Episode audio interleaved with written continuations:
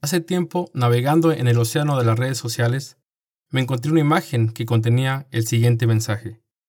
Si tienes comida en el refrigerador, ropa en el closet, un techo sobre tu casa y una cama donde dormir, eres más rico que el 75% de las personas que habitan este mundo. Si tienes una cuenta de banco, más algo de dinero en la cartera, te encuentras entre el 8% más adinerado del planeta. Si te has levantado esta mañana más sano que enfermo, tienes más suerte que el millón de personas que no sobrevivirá esta semana. Si nunca has experimentado el peligro de una batalla, la agonía de la prisión, la tortura o el horrible dolor del hambre, eres más afortunado que las 500 millones de personas que lo sufren todos los días. Si pudiste leer este mensaje, tienes la dicha que le falta a las 3 mil millones de personas en todo el mundo que no saben leer. Y yo espero que tú, que estás oyendo este podcast, también te encuentres en esta lista de privilegiados, aunque tal vez alguien pudiera decir que en algún momento de su vida ha sufrido la escasez de alguna de estas cosas. A ti te pregunto, ¿cómo te sientes hoy? ¿Te consideras una persona bendecida?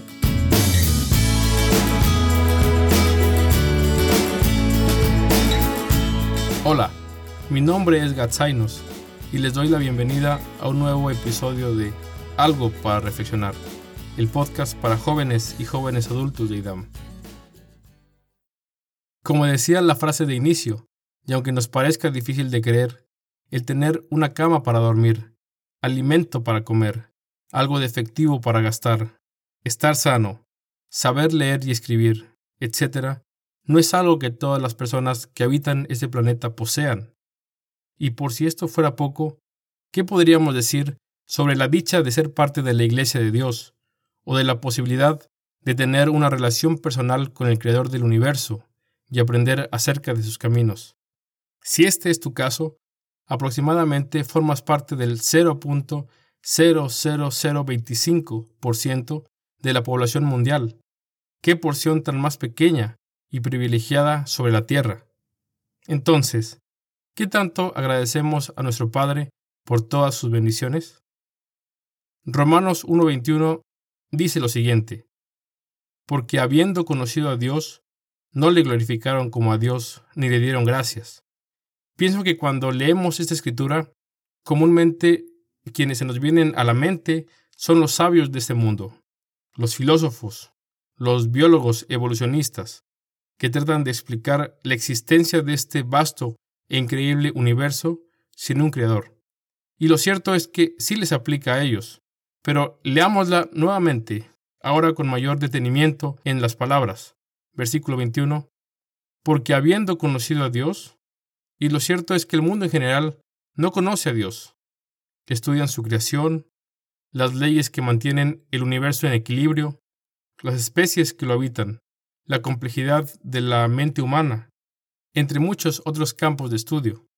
Y sí, todo ese conocimiento los debería llevar a la conclusión de que todo lo que existe no puede ser obra de la casualidad, pero es a nosotros, a quienes Dios se nos ha revelado ahora, su plan maestro de salvación, el propósito de la vida humana, nuestro increíble potencial humano, entre muchos otros misterios sin respuesta aparente. Entonces el enunciado, porque habiendo conocido a Dios, se aplica principalmente a nosotros y por lo tanto la responsabilidad de darle gracias y alabar su nombre. Sigamos leyendo este versículo. Antes se envanecieron en sus razonamientos y su necio corazón fue entenebrecido. Como recordamos en el ejemplo del rey Nabucodonosor en Daniel 4, el que se ensalza, el que no reconoce que lo que ha logrado no es por su capacidad, ni por su talento, sino por la ayuda de Dios, se llena de vanidad. Entonces, al no estar en constante acción de gracias, nos impregnamos de soberbia y nos hacemos necios, además de poner una barrera que nos impide adorar a Dios apropiadamente. Por otro lado, al darle gracias a Dios por sus bendiciones, implica un reconocimiento tácito de que Él es el dador de todo lo bueno y de que nuestras vidas son sustentadas por Él. Por ello es que una razón muy importante para mantenernos en una constante actitud de agradecimiento es que esta perspectiva nos facilita el desarrollar una relación más íntima con nuestro Creador. Ahora bien, tal vez estás pensando, a mí no me cuesta trabajo agradecer por las cosas evidentemente buenas que Dios me ha dado, como las cosas materiales, la familia, los amigos, el conocimiento de su verdad. Pero, ¿y qué acerca de las cosas que consideramos que no están muy bien en nuestras vidas? Las enfermedades, las pruebas, ciertas circunstancias que razonamos nos hacen la vida difícil. ¿Damos gracias por ellas también? Primera de Tesalonicenses 5:18 dice, Dad gracias en todo, porque esta es la voluntad para con vosotros en Cristo Jesús. ¿Qué significa dar gracias por todo? ¿Qué pasaría, por decir algo, si tuvieras una plaga en tu casa, de algún insecto nocivo, por ejemplo? ¿Darías gracias por ello? La escritora holandesa Corrie ten Boom nos da una hermosa ilustración acerca de esta escritura en su libro El refugio secreto. Corrie y su hermana Betsy habían sido encarceladas por los alemanes durante la Segunda Guerra Mundial. Esto debido a haber escondido personas judías en su casa. Al ser descubiertas, fueron llevadas al temido campo de concentración de Ravensbrück, conocido por sus condiciones en extremo infrahumanas.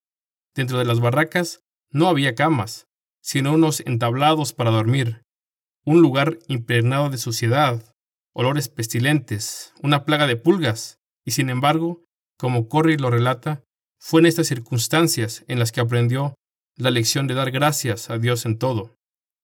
Leo un fragmento del libro. Al entrar en la barraca, su hermana Betsy le dijo, Oremos y demos gracias a Dios por cada minúscula cosa de este lugar. Corrie la miró con los ojos muy abiertos y luego miró a su alrededor. ¿Dar gracias por este lugar? ¿Qué razón habría para dar gracias aquí? Betsy le contestó, por el hecho de que sigamos juntas, por ejemplo. Ah, sí. Gracias por eso, Señor Jesús, dijo Corrie y continuó. Gracias por todas las mujeres de este cuarto que conoceremos. Sí, dijo Betsy. Gracias por el amontonamiento que hay aquí, ya que, estando tan apretadas, no pasaremos frío. Gracias, continuó Betsy serenamente. Gracias por las pulgas. ¿Las pulgas? Esto es demasiado, Betsy, exclamó Corrie. No voy a agradecer por las pulgas. Dice la escritura, dar gracias por todo, señaló Betsy. No dice, dar gracias solo por lo bueno. Las pulgas también son parte de este lugar donde Dios nos ha puesto. Así que también dieron gracias por las pulgas. Pero esta vez, Corrie pensaba que su hermana se había equivocado.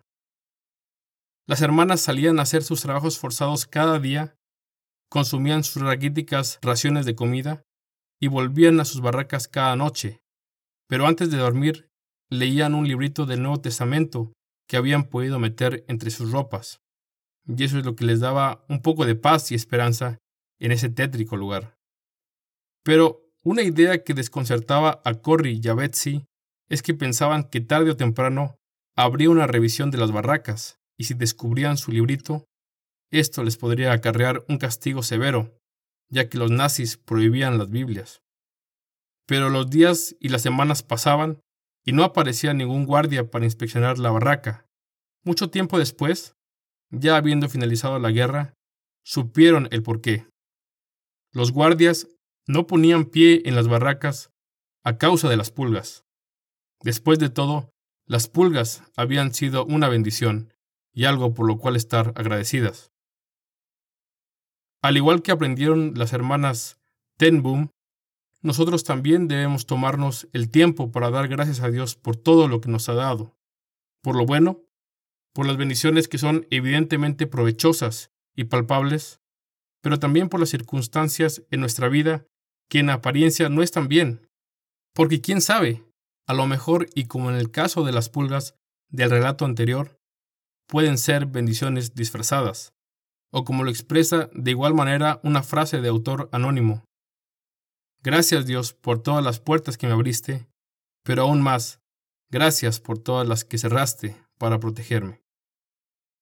concluyo con una escritura que nos da el cierre perfecto, ya que engloba magistralmente lo hablado en este podcast y la perspectiva que debemos alcanzar como seguidores de Cristo y miembros futuros de la familia de Dios.